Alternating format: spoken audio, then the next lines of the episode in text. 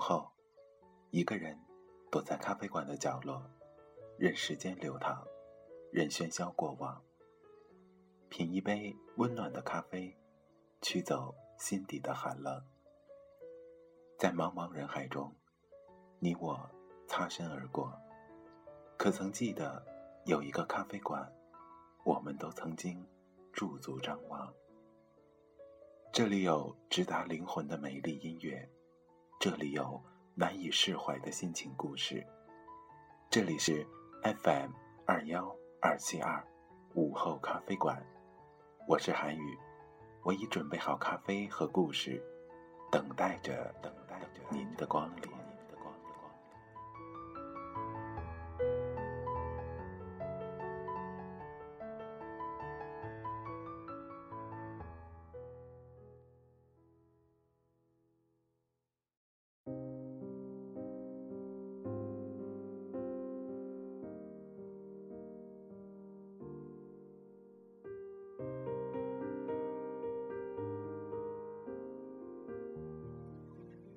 亲爱的听众朋友们，大家晚上好，这里是 FM 二幺二七二午后咖啡馆，我是你们的主播韩宇。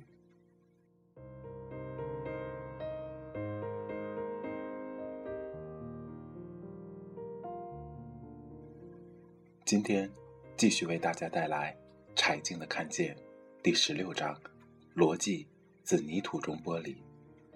由于韩宇所在的城市今天下起了小雨，所以在今天的几期节目当中，背景音乐会有自然的雨声，敬请收听。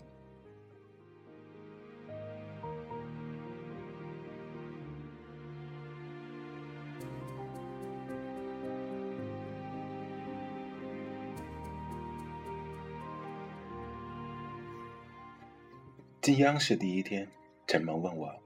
你从湖南卫视来，你怎么看他现在这么火？我胡说八道了一气。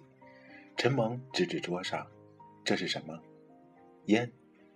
我把它放在一个医学家面前，我说：“请你给我写三千字。”他说：“行，你等着吧。”他肯定写尼古丁含量，几支烟焦油就可以毒死一只小老鼠。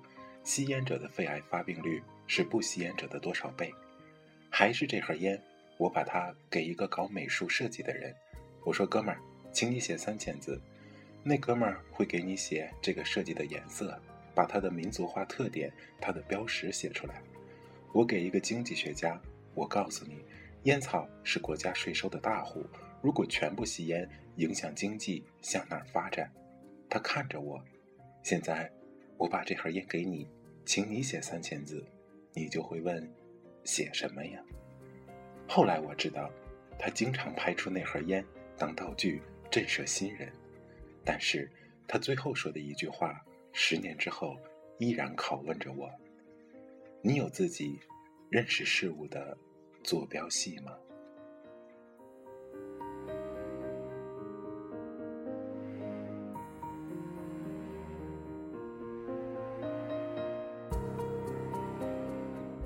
新闻调查六年。我做的最多的就是征集题材，各种口音，各种地方，各种冲突。节目组每天一麻袋的信，一半是关于征地的。在福建头岭，拆迁户不同意搬迁，开发商就纠集几人一起冲进家门。户主的儿子最终被砍死，头中了三刀。一个刚复员回来的年轻人，二十三岁，一脸稚气，胡子还没怎么长，腮边。连清虚都没有。我去时是五个月后，门框上依然留着深褐色的血手印。采访时，开发商已经在狱中。我把死者照片拿给他看，他面无表情。我不认识。我说，他跟你名字一样，叫蔡慧阳。他一脸意外的模样。这是你们杀死的人？哦，他说，当时我昏过去了。不记得什么。死者的家属靠近高速公路，我们去的时候，路边都是白底黑字的标语，风吹雨打，墨淋漓的流下去，除了“冤”字，看不出其他字样了。开发商说：“我们也是受害者呀。”你？我冷冷地看着他。我的钱早就给政府了，我一直追，一直追。他们承诺我村里的人会搬，我不还钱，别人也要杀我的。他说，前一天镇政府的人告诉我，因为群众上访，政府把整个项目暂停了。我对开发商说：“你这个项目停了，你凭什么让人家搬？”他两眼圆睁，停了。对，没人说停了呀。他急了，群众上访，我们也可以上访啊。你政府跟我签协议以后，一直没有提供用地，又不给我退钱，你这不是骗我吗？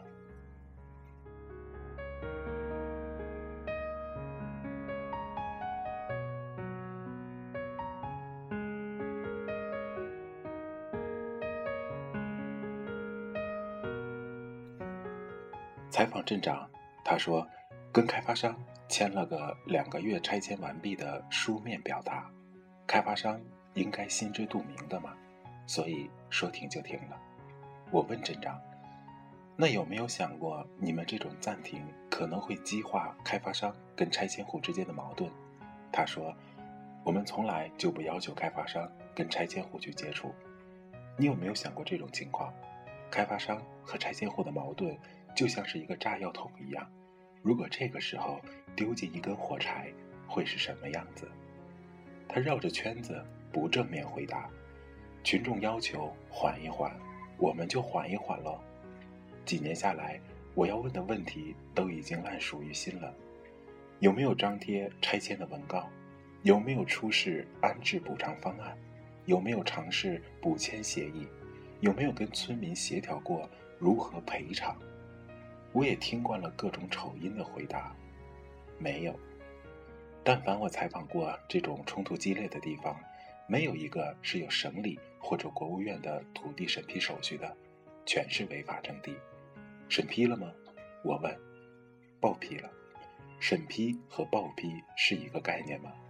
是一个概念。他连眼睛都不眨。我只好再问一遍：审批和报批是一个概念吗？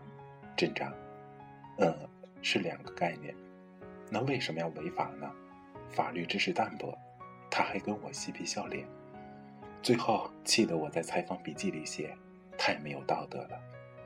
节目做了一遍又一遍，信件还是不断的寄来。领导说还是要做呀，但我看来看去，觉得按照这个模式已经很难做出新的东西了。零八年十月，张杰说：“反正现在编导都忙着改革开放三十周年的特别节目。”你们自己琢磨，做一期土地节目吧，不限内容，不限时间。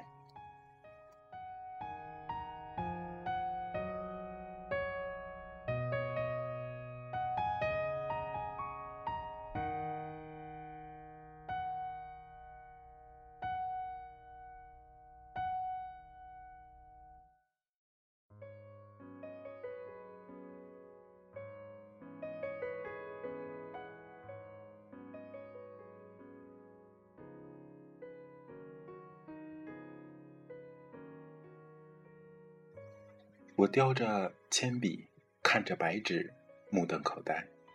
束缚全无的时候，突然发现自己头脑空空的。我原来以为行了万里路，采访了这么多人，还不够理解这里面的问题吗？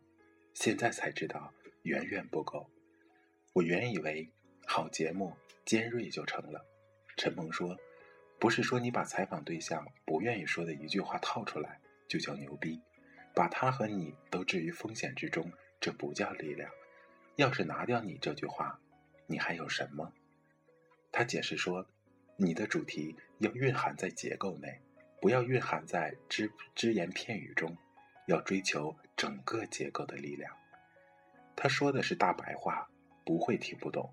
是我已经感觉到，可却又说不出来的东西，又痛又快，好像从事物中间穿了过去。有一种非常笨重而又锋利的力量，只是我不知道这个东西是什么。我找来各种土地政策的书看，看到周其仁的产权与制度变迁，都是法律条文和术语，但步步推倒淋漓、淋漓尽致的穿过去劲儿，一下午看来简直让人狂喜。我和老范去北大找周其仁，周其仁说他不愿意接受电视访问，拿过我的策划稿看了一眼，里面都是以往节目的片段，他一分钟不到就看完了，挺宽厚，已经不容易了。我给你三点意见，他说：第一，不要用道德的眼光来看经济问题。我动了一下心，欲言又止。第二，不要妖魔化地方政府。我有点意外，我的节目里对他们的批评是有理有据的，为什么说我妖魔化他们呢？第三，他说，不管左中右，质量最重要。嗯，不要用道德的眼光去看待经济问题。我在纸上写下这句话。经济问题是什么？很简单，买和卖。我在纸上写。那买的是谁？卖的是谁？自问自答。买的是开发商，卖的是农民。那政府是干什么的？政府，嗯，把地从农民那儿买来，再卖给开发商。你到菜市场上买白菜，需要政府中间倒一手吗？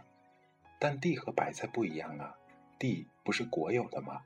国有的政府就可以拿去，是不是啊？农村土地是集体所有，不是国有。为什么农村的地、农民的地要让政府来卖呢？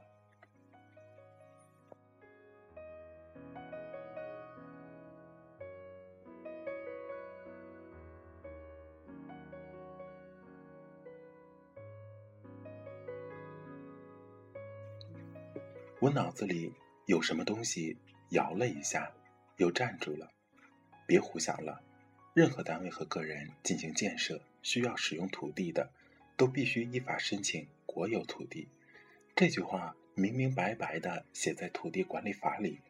这里所说的依法申请使用的国有土地，包括国家所有的土地和国家征收的原属于农民集体所有的土地。所以，农民集体的土地一旦变成建设土地，就变成国家所有。你不是背过吗？我想停下来，可那个声音却不打算停下来。这合理吗？怎么不合理？思维的惯性立刻回答：立法都是有依据的，这可是根据宪法来的。我心里那个非常细小的声音在问：如果，如果什么？说吧，如果什么？如果宪法有问题呢？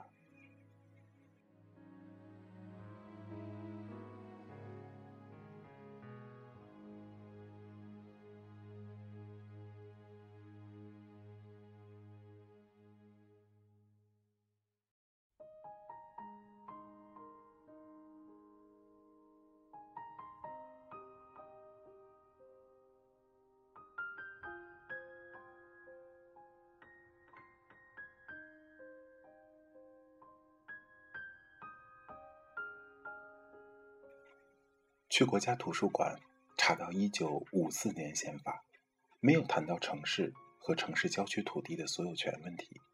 再往后，一九七五年宪法、一九七八年宪法都没有。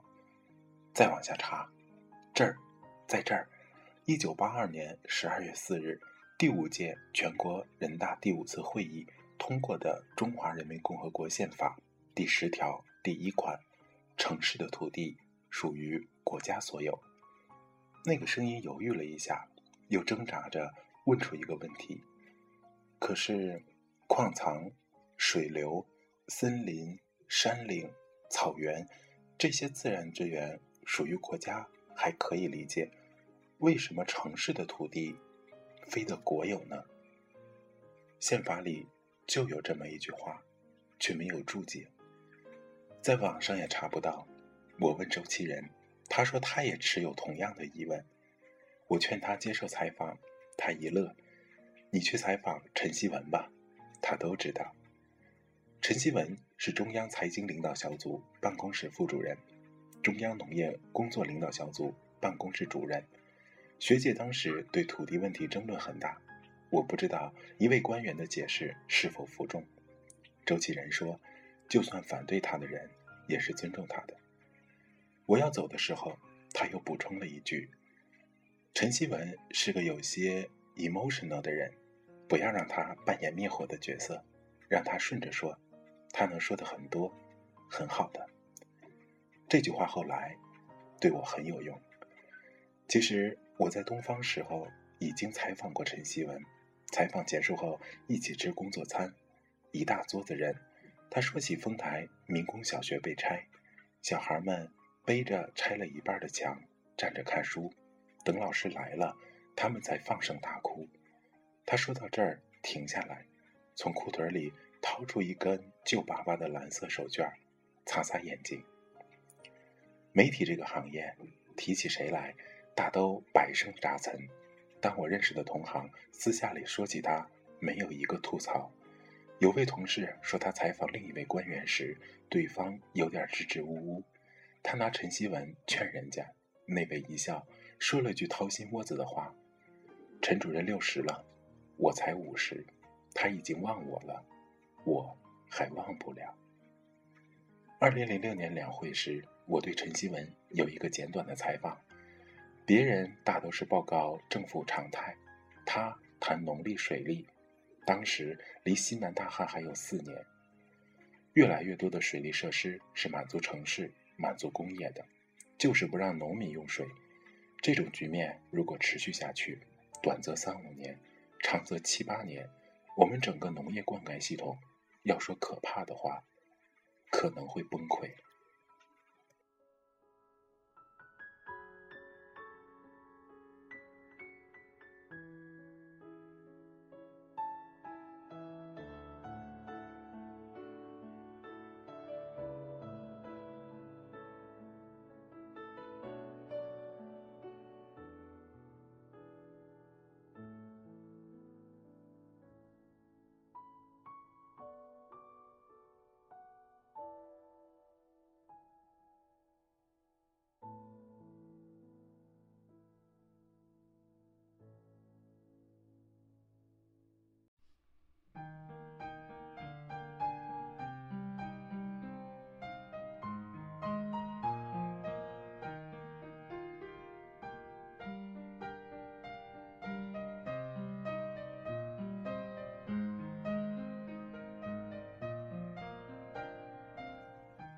审片人说：“这个人说的再尖锐也能播，为什么？因为他特别真诚。采访陈希文是他开会的地方，好几天没怎么睡着的脸色，嘴唇有些青紫，满屋子的烟，在毛背心外头套了件外衣，鞋子上头露了一点老秋裤的裤脚，坐在镜头前对我说：‘徒弟的事情。’”是该谈一谈。我问他：“八二年宪法的城市土地属于国家所有，这句话从哪儿来的？”他回答说：“文革前国家没财力建设，到了八二年人口膨胀了，没地儿住，北京的四合院、上海的小洋楼都得住人。可是城里不像农村，没有土改，都有地契，那就只能改法律了，改成城市。”土地国有，人就能住进去了，相当于一个城市的土改。这么大的事儿，居然没有引发社会动荡。私权这个概念在当时让人陌生或者未解。没想到的是，这一句原本为了解决城市住房问题的话，误打误撞的居然埋下了农村征地制度的巨大矛盾。很快，中国城市化开始，城市土地属于国家所有。所以，农村土地一旦要用于建设，都应该由政府征地转为国有土地。的确，陈锡维说的都是大白话，不含糊，没有把玩语言的油腔滑调，每个字都是用力说出来的，嘴角还带着些白沫，他也自己不知道。他说，问题的根源并不是在政府征地上，全世界各国政府都征地。但只有用来建医院、学校、涉及公共利益建筑时才能征地。可是，一九八二年的宪法里加了这句话后，建设用地里没有经营性的利益在里头，肯定是有的。那些地怎么变成城市土地的？宪法可没有讲。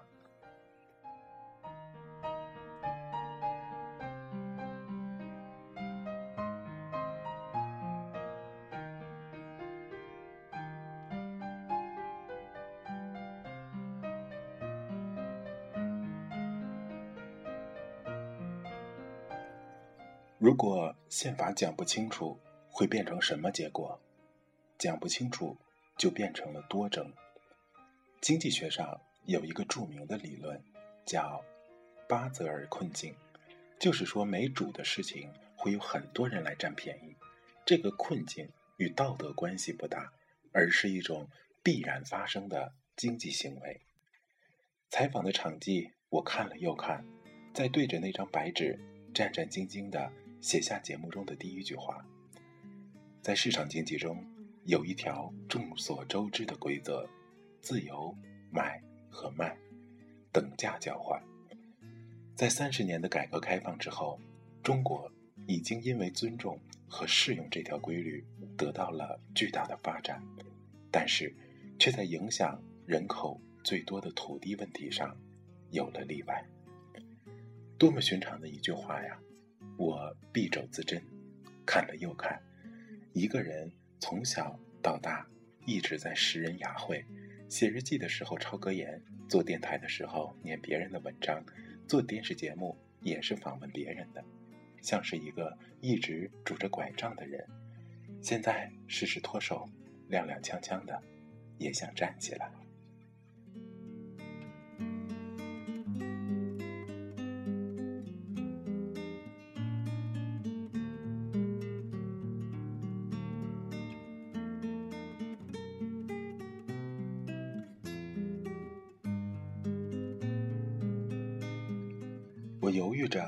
写下了第二句话：“给农民的不是价格，是补偿。”陈希文用一句话说清了农民的处境：地拿过来，你去发展市场经济；拿地的时候，你是制计划经济。这事儿农民就吃亏了，吃多大的亏呢？我算了一下，按照国务院发展研究中心的课题组数据，征地之后。地增值部分收益分配，投资者拿走大头，占百分之四十到五十；城市政府拿走百分之二十到三十，村级留下百分之二十五到三十，而最多农民拿到的补偿款，只占整个土地增值收益的百分之五到百分之十。好像有什么东西推着我的手，在地上写着：“去往某地。”如果一方面总想占便宜，另一方总在吃亏，那么这样的商品交换是不能持续下去的。不能持续下去的结果会是什么呢？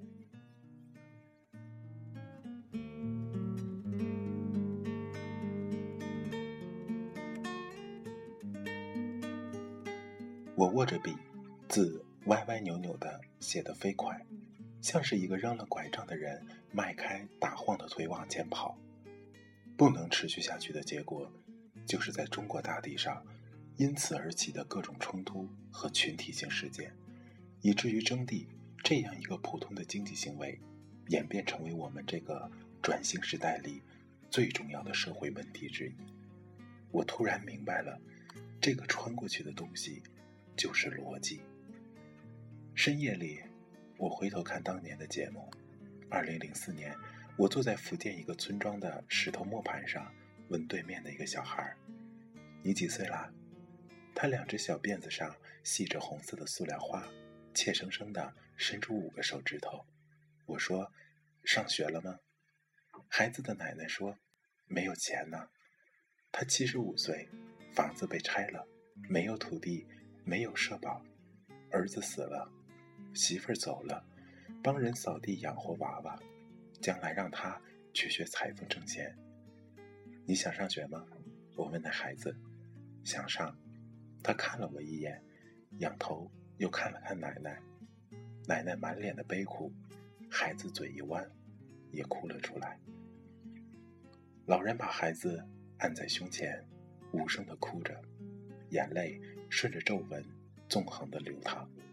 小孩的哭声憋着，过了好一会儿，才从胸腔很闷的爆发出来，哭了很久。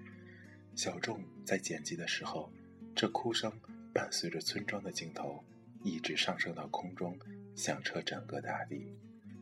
镇里亲自成立了开发公司，把土地卖出去给工厂。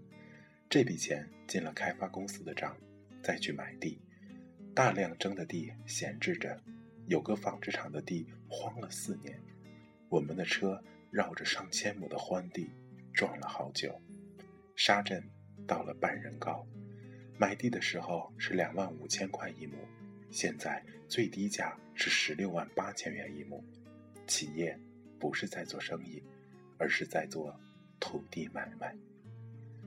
这种节目播出后，总有很多观众给我留言，说把哪个贪官污吏抓起来就好了，事情就解决了。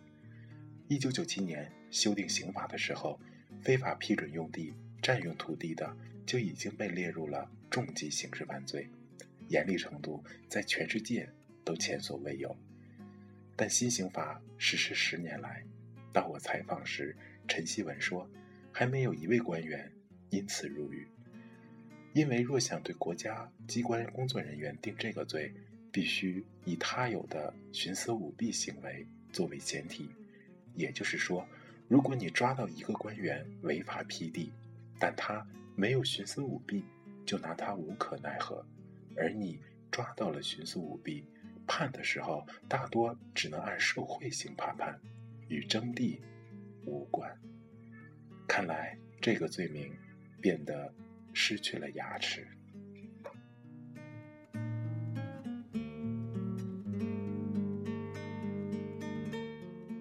我采访的违法批地官员接受采访时挺坦然的。一位市委书记说：“九三年分税制改革，我现在一半以上的财政收入要交给中央，剩下的这一点儿要发展，要建设，经济增长有指标。”我们这儿没有什么工业，种田也不交农业税了。你帮我算算，我该怎么办？这也是一片公心，是吧？公心，这就是周启仁说的“不要妖魔化地方政府”的意思。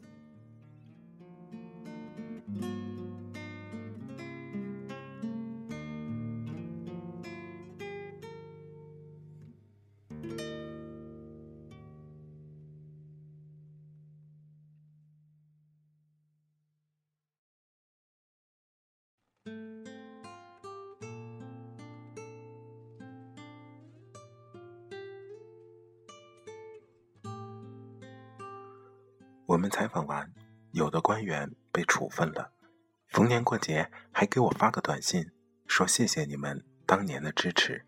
现在我已改任在哪哪的职位，我卡住了。控诉我擅长，观众会在哪里掉眼泪，我也知道。可是这次，这矛盾密布的现实，要想要一刀砍下去，却如同棉被，无处着力。媒体上各派。对于土地产权问题的比战也没有共识，几乎到了人身攻击的地步。争议就集中在解决的之道上：土地到底要不要私有化？